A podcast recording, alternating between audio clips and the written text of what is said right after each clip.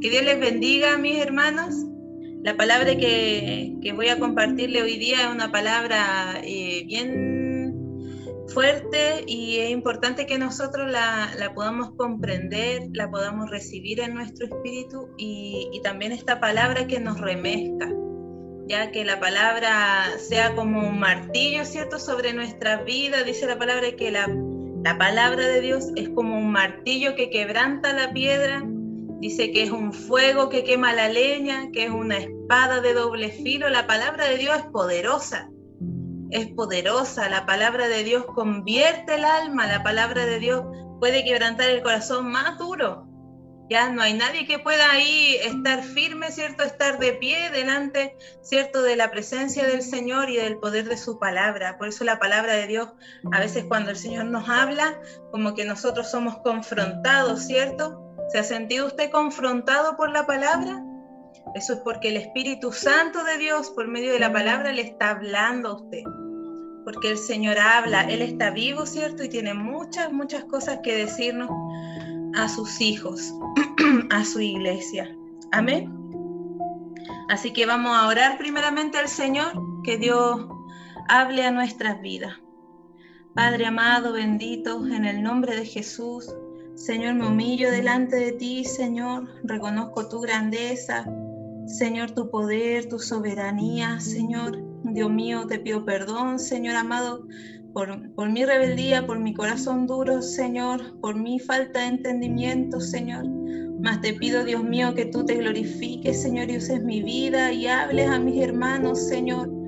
Padre, porque tú quieres que todos crezcamos, Señor, tú quieres que todos te conozcamos, que todos avancemos, Señor, que ninguno se vaya quedando atrás, Señor, como se edifica, Señor, como se va construyendo un edificio, Señor, que el edificio va creciendo juntamente, no una parte del edificio y luego la otra. Señor, sino que a la vez todos juntos, Señor, va siendo formado, edificado, Señor. En el nombre de Jesús, ayúdanos por favor, Señor, que cada corazón hoy día esté manso, humilde, Señor, y que reciba tu palabra, Dios mío, Espíritu Santo. Te lo pedimos en el nombre de Jesús. Amén. Amén. Vamos a ir a la palabra entonces, que está en el libro de Lucas. Ya, vamos a buscar aquí el libro de Lucas. Lucas 12, verso 13.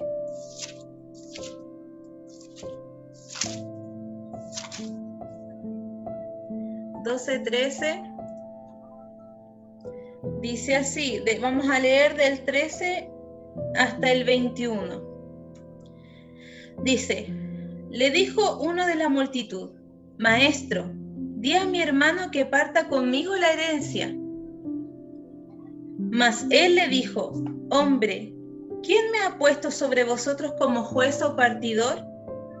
Y les dijo, mirad y guardaos de toda avaricia, porque la vida del hombre no consiste en la abundancia de los bienes que posee.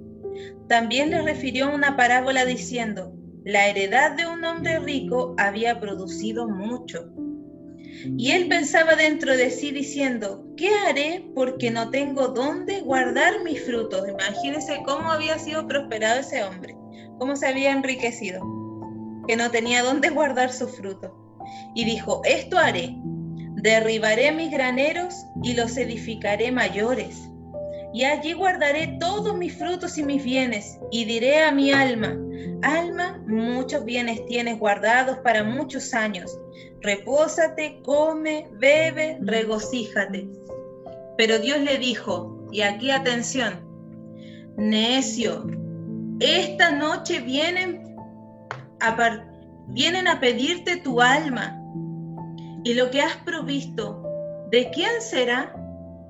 Así es el que hace para sí tesoros y no es rico para con Dios.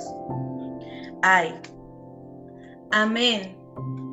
Y es fuerte esta palabra porque, claro, ¿quién no quiere ser prosperado? ¿Quién no quiere tener, cierto, a lo mejor sus cositas, cierto, su casita, su orden, sus cosas, cierto, ser a lo mejor independiente, cierto? ¿Quién no quiere eso? Pero si tu corazón está en eso, si tu corazón se, se, llena de avaricia, si tu corazón se mueve incluso por eso, preocúpate, porque te vas a estar llenando de cosas y de riqueza y de fruto y de cosas que son perecederas, de cosas que van a pasar, de cosas que son vanas. Y al final el Señor le dice, oye, tú eres necio, tú que dedicas tu corazón a esto, tú que tu, tu visión, tu mente, tu objetivo está en las cosas de la tierra, eres necio, le dice. Esta noche vienen por tu alma. ¿Y de qué va a servir todo lo que tú hiciste, todo lo que tú trabajaste, todo por lo que tú te desgastaste, te esforzaste? A veces, no sé, por los papás, a veces piensan, no sé, ya trabajar, tener la casa propia para dejársela a mis hijos y esto y lo otro. Y claro, es una buena motivación, es una, una buena acción, ¿cierto? Pero al final todo esto va a pasar. La palabra de Dios dice que no va a quedar piedra sobre piedra, que todo va a ser destruido. De hecho, dice también que nosotros esperamos una tierra nueva y un cielo nuevo. Por lo tanto, ¿por qué pones tu vista en las cosas de aquí del mundo, de esta tierra? ¿Por qué te esfuerzas por lo que perece, por lo vano? Hoy día hay que enfoquemos nuestro corazón. Hoy día que miremos, ¿cierto?, al cielo y digamos, Señor, quiero enfocarme quiero enfocarme. Miren, vayamos, vamos a ver hartos versículos del libro de Eclesiastés. Para que vaya conmigo al libro de Eclesiastés. Vamos a ver el capítulo 2.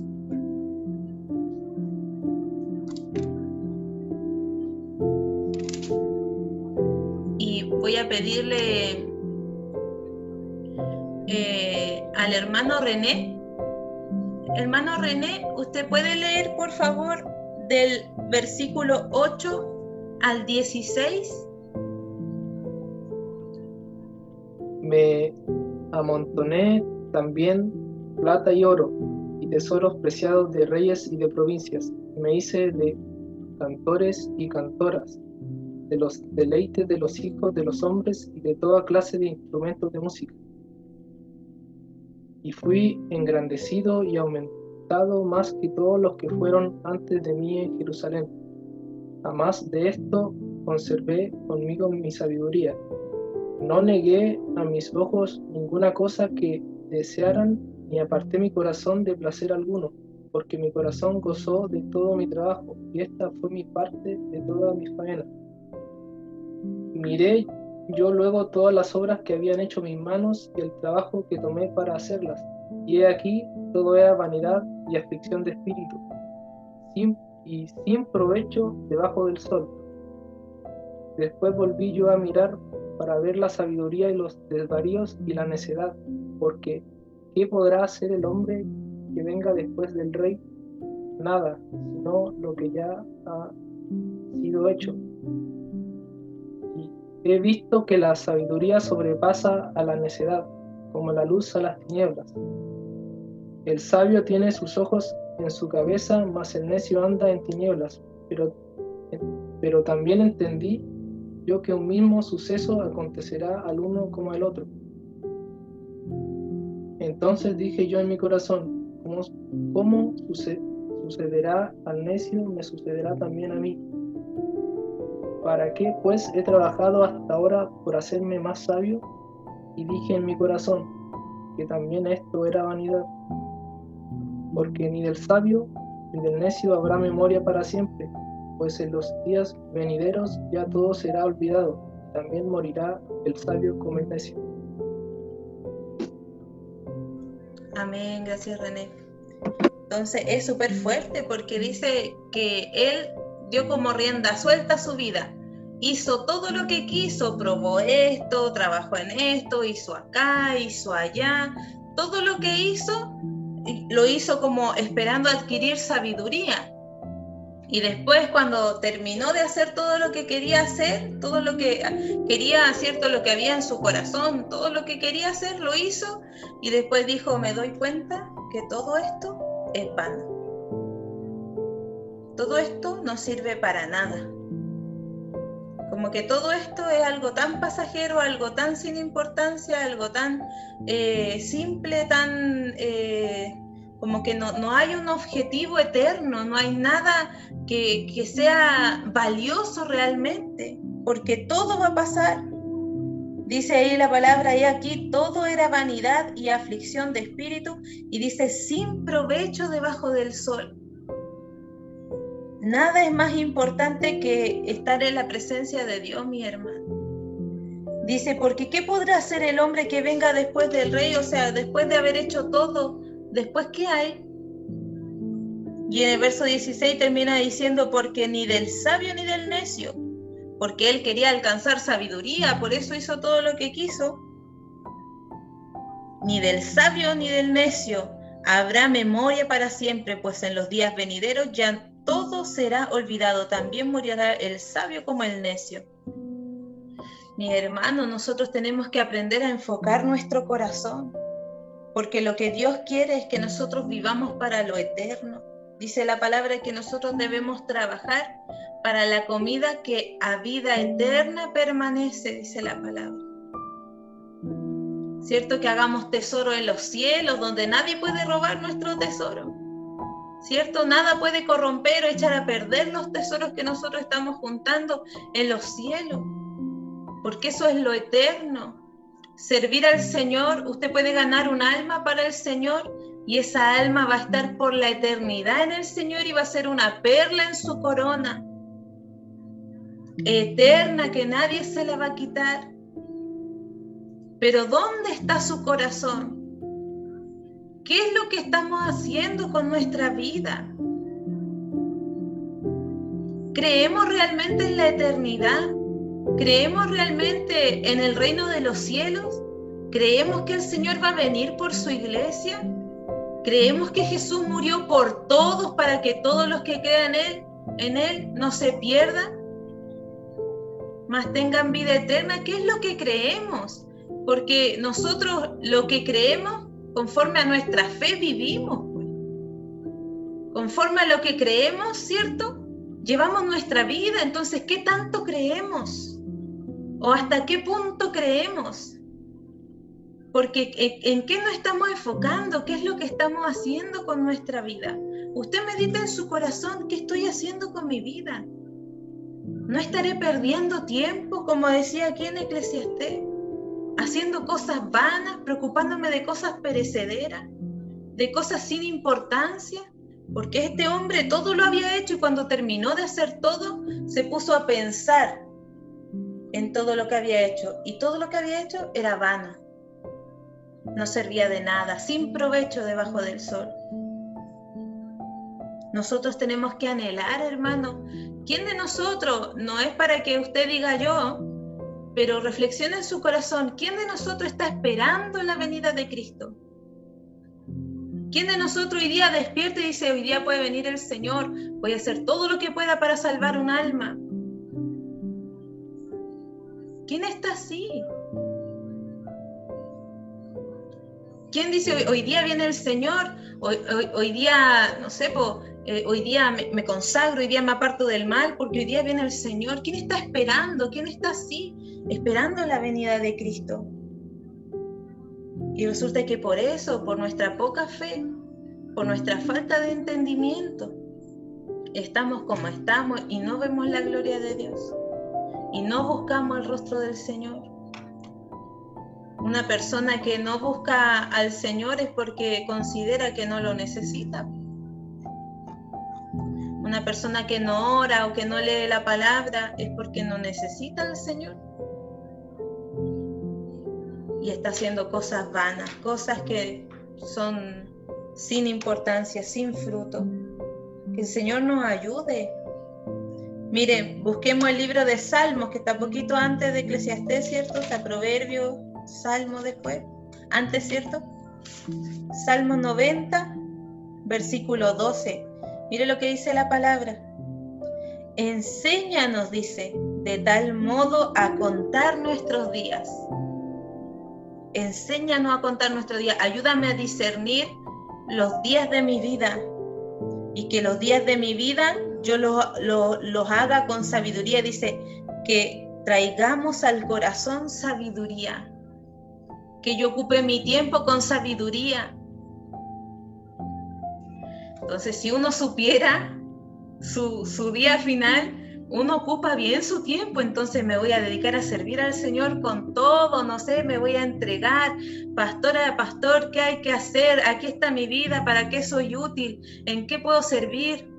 Pero nosotros no sabemos cuál es nuestro último día, por lo tanto, todos los días debemos entregarnos al Señor. Todos los días debemos estar allí sirviendo porque no sabemos y no tenemos el dominio sobre el día de mañana. ¿Cierto? Por lo tanto, me voy a entregar y voy a servir al Señor, porque el Señor puede venir hoy día, puede venir mañana por mi alma. ¿Y qué voy a decirle yo al Señor? ¿Con qué me voy a presentar ahí delante de Él? ¿Qué le voy a decir, Señor? Es que me dediqué a trabajar, es que tuve que hacer esto, es que tuve que hacer lo otro.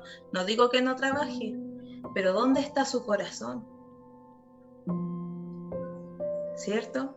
Ahí que el Señor nos examine, usted examine su corazón y que el Señor nos ayude a llevar con sabiduría nuestros días, a hacer las cosas bien, a hacer las cosas para el Señor.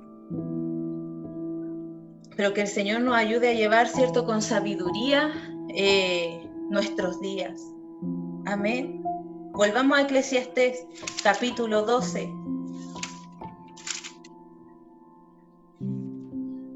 Eclesiastés capítulo 12, versículo del 1 al 8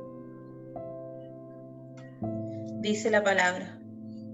Acuérdate de tu Creador en los días de tu juventud, antes que vengan los días malos y lleguen los años de los cuales digas, no tengo en ellos contentamiento. O sea, el día de hoy, acuérdate del Señor, antes de que se oscurezca el sol y la luz y la luna y las estrellas y vuelvan las nubes tras la lluvia, cuando Dice, cuando temblarán las guardas de la casa y se encorvarán los hombres fuertes y cesarán las muelas porque han disminuido y se oscurecerán los que miran por las ventanas. O sea, antes de que tú seas anciano, antes de que pase el tiempo, acuérdate ahora del Señor. Y las puertas de afuera se cerrarán por lo bajo del ruido de la, de la muela cuando se levantará a la voz del ave, y todas las hijas del canto serán abatidas, y cuando también temerán, dice, de lo que es alto, y habrá terrores en el camino, y florecerá el almendro, y la langosta será una carga, y se perderá el apetito, porque el hombre va a su morada eterna. O sea, antes de que llegue tu partida, y los endechadores andarán alrededor por las calles, antes que la cadena de plata se quiebre y se rompa el cuenco de oro y el cántaro se quiebre junto, al, junto a la fuente y a la rueda sea rota sobre el pozo y el pozo vuelva a la tierra como era y el espíritu vuelva a Dios que lo dio. Vanidad de vanidades, dijo el predicador. Todo es vanidad. Así, ahora que estamos jóvenes, ¿cierto? Joven aún, como la canción. Joven aún. Ahora acordémonos del Señor, porque los días van a pasar. Nos vamos a ir poniendo ancianitos, ¿cierto? Van a empezar a venir las enfermedades. Va a empezar a venir, ¿cierto? Un tiempo de, decadencia. Y, luego el Señor va a tomar nuestra vida, ¿cierto? Dice la palabra que el Espíritu siempre vuelve a Dios. Tu Espíritu por el cual tú te relacionas con Dios es prestado, Dios lo va a venir a tomar. Él vino a salvar tu alma, pero el espíritu ya es de Él. Tu espíritu es de Él. Él viene a salvar tu alma, pero antes de que todo eso acontezca, o sea, ahora que puedes, dice, dice la palabra, buscad a Jehová mientras puede ser hallado. Llamadle en tanto que está cercano. Por eso dice, hoy es día de salvación. Mañana, quién sabe, Dios nomás. Pero hoy sí puedes. Busca al Señor. Hoy dobla rodilla, hoy entrégale tu vida, hoy entrégale tu familia, hoy entrégale tu trabajo, entrégale todo lo que tú eres y lo que tienes, dáselo al Señor, porque todo lo demás es vanidad. Dice, termina diciendo, vanidad de vanidades. Toda la vida del hombre, todo lo que el hombre hace, es vano. Por eso, ¿dónde está tu corazón? Los hijos son prestados. El matrimonio es hasta la muerte nomás. No es eterno. Y es algo del mundo. Entonces, ¿dónde está tu corazón? El trabajo, la riqueza, el engaño de la riqueza. Hace tiempo atrás nos hablaba el pastor sobre los afanes, ¿se acuerdan? De que, de que no debíamos afanarnos, que esos afanes, ¿cierto? Es el engaño de la riqueza, dice, un engaño de una riqueza pasajera, mas el Señor espera que nosotros trabajemos para lo eterno, que estemos esperando, ¿cierto?, la venida del Señor. Que el Señor nos ayude, hermano. Y ahora que somos jóvenes, dediquemos nuestra vida al Señor. Miren, vayamos al libro de Segunda de Pedro. Segunda de Pedro.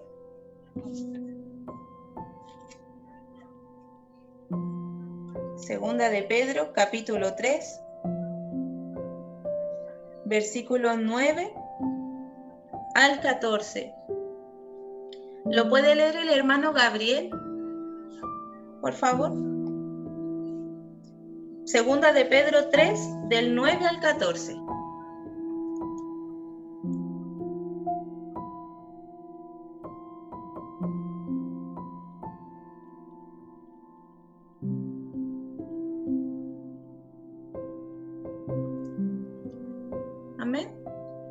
Sí, sí, amén.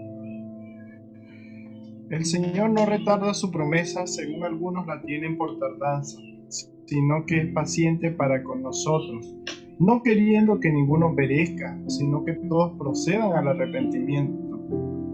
Pero el día del Señor vendrá como ladrón en la noche, el cual los cielos pasarán con grande estruendo, y los elementos ardiendo serán deshechos, y la tierra y las obras que en ella hay serán quemadas, puesto que todas estas cosas han de ser desechas. Como no, ¿Cómo no debéis nosotros andar en santa y piadosa manera de vivir, esperando y apresurando para la venida del día de Dios, el cual los cielos encendiéndose serán deshechos y los elementos siendo quemados se fundirán? Pero nosotros esperamos, según sus promesas, cielos nuevos y tierra nueva, en los cuales mora la justicia. Por lo cual, oh amados, estando en espera de estas cosas, procurad con diligencia ser hallados por Él sin manchas e irreprensibles en paz. Amén. Gracias, hermano Gabriel. Entonces empieza diciendo, el Señor no retarda su promesa. ¿Cuál es su promesa? La vida eterna, ¿cierto? El reino de los cielos y termina y, empieza a decir, esta tierra, ¿cierto?, va a ser consumida por el fuego. Todo esto va a pasar, mas nosotros esperamos cielo nuevo y tierra nueva. Esa es nuestra esperanza, sus promesas. Dicen los cuales mora la justicia, por lo cual, los amados, estando en espera de estas cosas. Por eso es importante que nosotros estemos esperando esto, esperando la venida del Señor. Nosotros que esperamos estas cosas, procurad con diligencia ser hallados por Él sin mancha e irreprensibles en paz, que nos aferremos a la gracia del Señor, que nos santifiquemos, que nos apartemos del pecado, que renunciemos a las cosas de este mundo, a los deleites pasajeros y engañosos ¿cierto? Estamos tan acostumbrados, hermanos míos, a satisfacer los deseos de nuestra carne que ya lo relativizamos, ya no consideramos que sea pecado. Es que el fin de semana es mío, es mi descanso. Es que yo no puedo estar en las vigilias porque yo tengo que dormir. Es que tus horas no son tuyas, tus fuerzas no son tuyas, nada es tuyo, todo tú. Lo que eres es del Señor. Un siervo de Dios es un siervo de Dios las 24 horas del día, los 7 días a la semana. Cuando el Señor necesita tus servicios, tú tienes que decir, heme aquí, Señor. Cuando el Señor llamó a Samuel, Samuel era pequeño y lo llamó en la noche. Él estaba durmiendo y el Señor le dijo, Samuel, Samuel. Y Samuel no le dijo, ah, que me llame más rato, que me llame a la mañana, estoy durmiendo ahora, que no moleste. No, pues si es el Señor. Y muchas veces el Señor nos ha llamado así, a mí me ha despertado el Señor a mitad de la noche para ponerme a orar. Y una es rebelde, pues yo me pongo a dormir. Y eso está mal, eso tiene que cambiar en nuestra vida.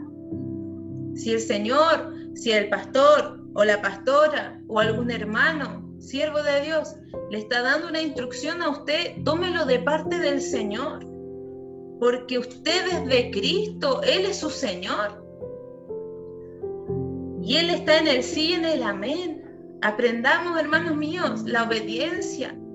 Porque no todo el que dice Señor, Señor, entrará en el reino de los cielos, sino ¿quién? El que hace la voluntad de mi Padre que está en los cielos. Aprendamos, hermanos míos, a la obediencia. Es verdad que nos cuesta mucho, hermanos. Que nuestra carne se revela. ¿Cuántas veces nos han dado una instrucción y uno no quiere, no quiere y, se, y como que se cierra y se pone duro, ¿cierto? Se pone terco ante la palabra del Señor. Pero eso tiene que cambiar, que venga, que el Señor nos ayude en el arrepentimiento, que el Espíritu Santo nos convenza de, nuestra dureza de corazón, de que somos obstinados y llevados a nuestra manera, a nuestra idea. Y nosotros que hablamos, ¿cierto?, de la gente, no, es que yo creo a mi manera, a mi manera, pero nosotros también estamos así. Obedecemos lo que queremos nomás lo que nos gusta, lo que nos es fácil, lo que nos es agradable. Si algunos pudiendo poner la cámara no la ponen, de, de desobedientes nomás. Entonces que el Señor nos ayude a arrepentirnos, porque en cosas pequeñas incluso uno se da cuenta. ¿Y qué le vamos a decir al Señor? Nosotros que esperamos su venida, debemos procurar con diligencia con prontitud, rápido, apurémonos. Ser hallados por Él sin mancha e irreprensibles, en paz, que no tengamos miedo de cuando ven procurar con diligencia santificarnos. Que el Señor nos halle sin mancha, sin arruga, irreprensible. Eso es tremendo porque una persona irreprensible una persona que de ella no se puede decir nada porque es intachable ella es correcta, es una persona que, hace el bien, que es obediente, como Jesús, porque Jesús cuando se bautizó, ¿cierto? El Señor dijo, este es mi hijo amado en quien tengo complacencia. Yo me gozo de mi hijo porque él es obediente, él hace todo lo que yo le digo. Entonces, que el Señor nos ayude por medio, recuerden, siempre que estamos bajo la gracia, entonces, por medio de la gracia, el Señor nos ayude a santificarnos, a apartarnos del mal, que no seamos vencidos de lo malo, sino que venzamos, ¿cierto? Que, que tengamos victoria. Dice que, que venzamos con el bien el mal. Y el Espíritu Santo ahí poderoso nos ayuda en nuestra debilidad. Él se glorifica en nuestra debilidad, pero para eso, hermanos míos, hay que humillarse, hay que pedir ayuda. El que se humilla será exaltado. Si tú tienes alguna debilidad, dobla rodilla, llora delante de Él, clama. En el discipulado hablábamos, ¿cierto?, sobre las bienaventuranzas, ¿se acuerdan? Cuando decía bienaventurados los pobres de espíritu, porque de ellos el reino de los cielos, un pobre de espíritu, una persona que reconoce necesidad, que pide ayuda, un pobre de espíritu, bienaventurados los que lloran, los que claman, los que lloran delante de Dios. Ellos serán consolados. Dios los va a responder. En mi angustia clamé a Jehová y él me oyó y me libró de todas mis angustias, dice el Salmo. Pero no lloramos, no doblamos rodillas, no nos humillamos, no hacemos lo fuerte, intentamos hacer las cosas con nuestra fuerza, nos levantamos, ya total este mundo me enseña que tú puedes, y aquí y allá. No, pero sin Cristo nada podemos. ¿Cierto? Filipenses 4:13, todo lo puedo en Cristo que me fortalece. En Cristo y sin Él nada puedo, separados de mí, nada podéis hacer, dice la palabra. Vamos al libro de Lucas. Lucas capítulo 21,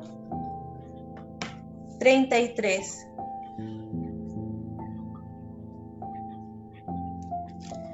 Lucas 21, 33 al 36.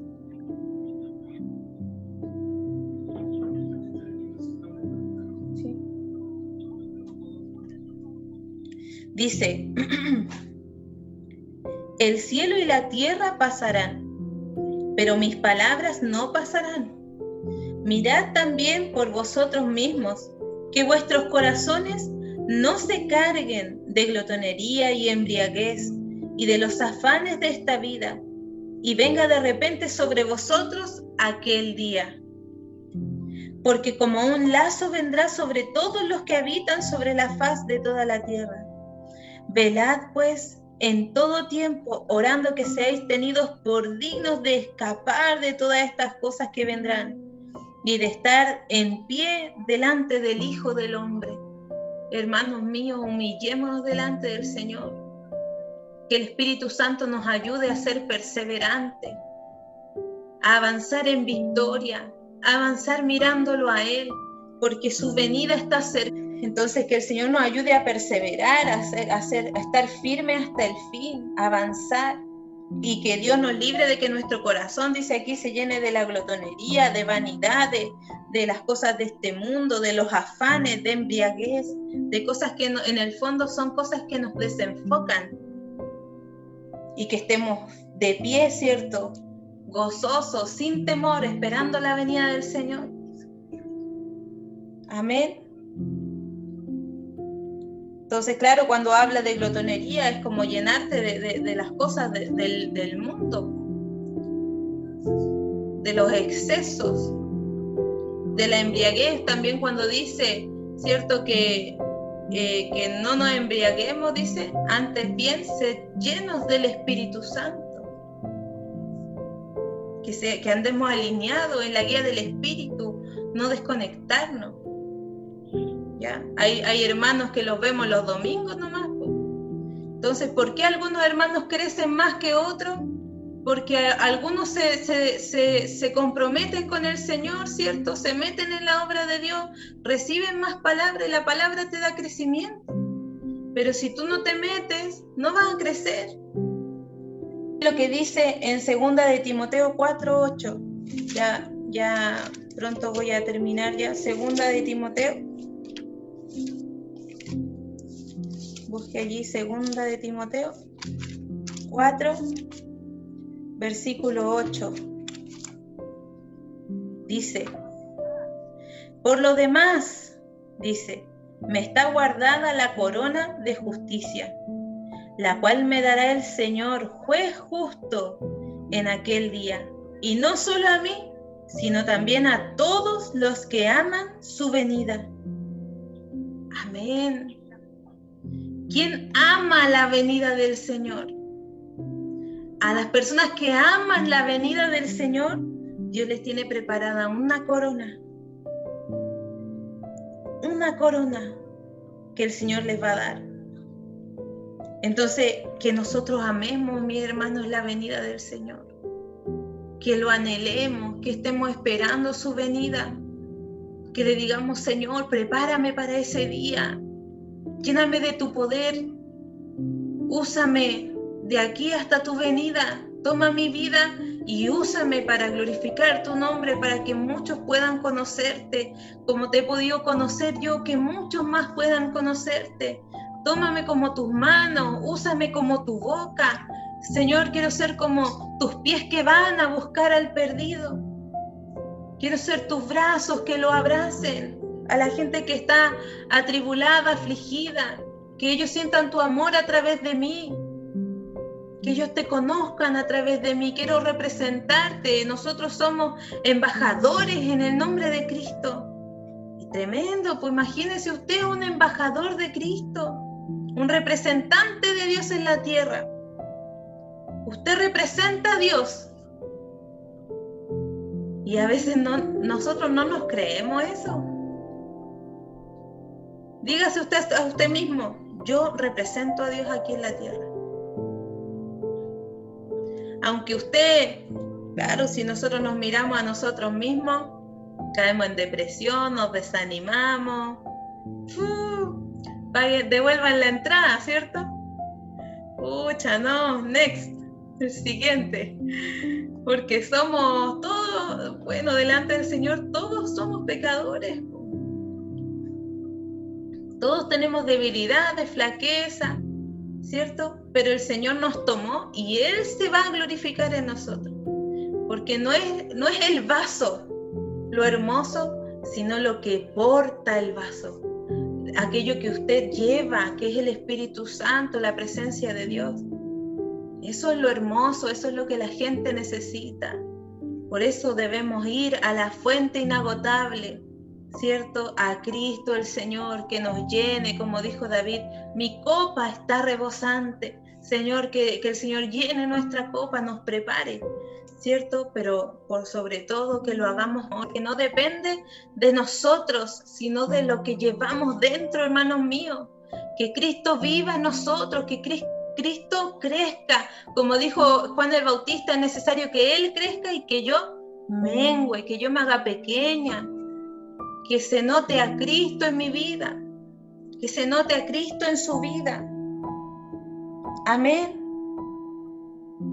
Así que que el Señor ahí nos ayude. Primera de Corintios 15, verso 19. Lo voy a leer yo primero en la Reina Valera y después por favor que lo leas tú en la otra versión. Primera de Corintios, capítulo 15, versículo 19. Dice así en la versión Reina Valera. Dice, si en esta vida solamente esperamos en Cristo, somos los más dignos de conmiseración de todos los hombres. Lo leo otra, otra vez. Si en esta vida solamente esperamos en Cristo, somos los más dignos de conmiseración de todos los hombres. ¿Lo puedes leer en, en tu versión, Gabriel? Si la esperanza que tenemos en Cristo fuera solo para esta vida, los más seríamos los más desdichados de todos los mortales. Si solamente confiáramos en Cristo la, para tengo otra versión. Ah, ya, yo sé, dale. En la mía dice, si solo para esta vida esperamos en Cristo, seríamos los más desdichados de todos los hombres. Desdichado. Hay otras versiones que dicen que seríamos dignos de lástima. Si solamente confiáramos en Cristo para las cosas de este mundo, no para la vida eterna, no para el reino de los cielos, ¿cierto? No para su venida. Si nos dedicamos a confiar en Cristo para las cosas terrenales solamente, somos dignos de lástima, somos desdichados, hermano. Y eso tenemos que cambiarlo, porque su venida está cercana. El reino de los cielos es real, su nombre está escrito en el libro de los cielos, en el libro de la vida. Y el Señor va a venir por su vida, su alma. Ahora, en un tiempo más, en su venida, solo Dios lo sabe. Pero por eso ahora debemos arrepentirnos de no confiar o de no estar esperando o anhelando o amando la venida del Señor. Amén. Así que, mis hermanos, para que oremos ahora en este momento y le pidamos perdón al Señor, y le pidamos que nos ordene, que nos alinee, ¿cierto? Que, que podamos eh, volver a enfocarnos en, lo que deben, en lo que debemos estar enfocados, ¿cierto? Que el Señor nos fortalezca en nuestras áreas débiles, porque hermanos míos, eh, ninguno de nosotros aquí, y pobre de, que, de alguno que juzgue a otro hermano, ¿cierto? Por su pecado, no, porque todos nosotros aquí hemos fallado en algún momento, hemos estado en debilidad y hemos necesitado de los hermanos que nos levanten. ¿Cierto? Todos hemos estado así en algún momento. Entonces vamos a orar ahora, nos vamos a humillar y le vamos a pedir al Señor, ayúdame, enfócame, ayúdame a poner mi mirada en ti, Señor, en tu venida, ayúdame a estar esperando, a vivir cada día como si tú fueras a venir hoy. Prepárame para tu venida. Dame esa valentía, esa fortaleza, lléname de tu espíritu. Ayúdame a vencer mis debilidades, mis pecados, mis flaquezas. Dame victoria. Enséñame tu victoria, Señor. Levántame. Amén. Amén. Oremos al Señor. Señor, en el nombre de Jesús. Gracias por tu palabra, Señor. Gracias, Dios mío, tú vienes pronto. Señor, tu, venida, Señor, tú estás a las puertas, Señor. Vemos, Señor, tu palabra, que las señales se están cumpliendo, Señor. Que queda poco, Señor, que el amor ya se está enfriando, Señor, a causa de la maldad que se ha multiplicado. Señor, Dios mío, en el nombre de Jesús, queremos pedirte, Señor, que tú nos mantengas firmes, Señor, hasta el fin. Espíritu Santo, Señor, tú eres poderoso, Señor. Señor, hay un salmo que dice que tú librarás nuestro pie, Señor, de resbalar. Líbranos, sosténnos, Señor. Padre, en el Padre nuestro dice, líbranos del mal, no nos dejes caer en tentación, Señor. Padre, en el nombre de Jesús, oramos delante de ti, Señor, para pedirte perdón, Señor, porque hemos perdido tiempo, Perdón porque no hemos dedicado a cosas vanas, porque nuestro corazón ha estado desenfocado, Señor. Porque nuestro corazón ha tenido otros sentires, Señor. Padre, en el nombre de Jesús, perdónanos, perdónanos, Señor, por dedicar a vivir para nuestros propios deleites, para nuestros propios sueños, Señor, para de vivir para nosotros. Perdónanos, perdónanos, Señor. Padre, porque un día nosotros nos entregamos a ti, pero hemos vuelto a vivir para nosotros, Señor. Perdónanos, perdónanos, Espíritu Santo, por contristarte. Perdónanos y gracias Padre, porque yo sé, Señor, esta palabra, Dios mío, que tú nos entregas, Señor, es porque tú eres paciente, porque tú no quieres que ninguno perezca, sino que todos procedan, Señor mío, al arrepentimiento, que todos alcancen tu perdón, tu favor, Señor, tu misericordia. Bendice a mis hermanos, a las familias de mis hermanos, Señor, a sus hijos que hoy día tuvieron escuelita dominical. Gracias, Señor. Padre, más ayúdanos a todos, grandes y pequeños, Señor. Padre, a estar firmes ante tu venida, Señor, a perseverar hasta el final, Señor, en el nombre de Jesús, Señor, con alto y bajo, pero perseverando, Señor, porque a quién tenemos más, Señor, en los cielos, solo tú tienes palabras de vida eterna, Señor. Tus promesas, Señor, son fieles y verdaderas. ¿Y qué más tenemos en el mundo, Señor, si todo es vanidad, Señor? Ayúdanos, enfoca nuestro corazón, Señor. Aliéntalo, Señor amado. Padre, y ayúdanos en nuestra debilidad, Señor.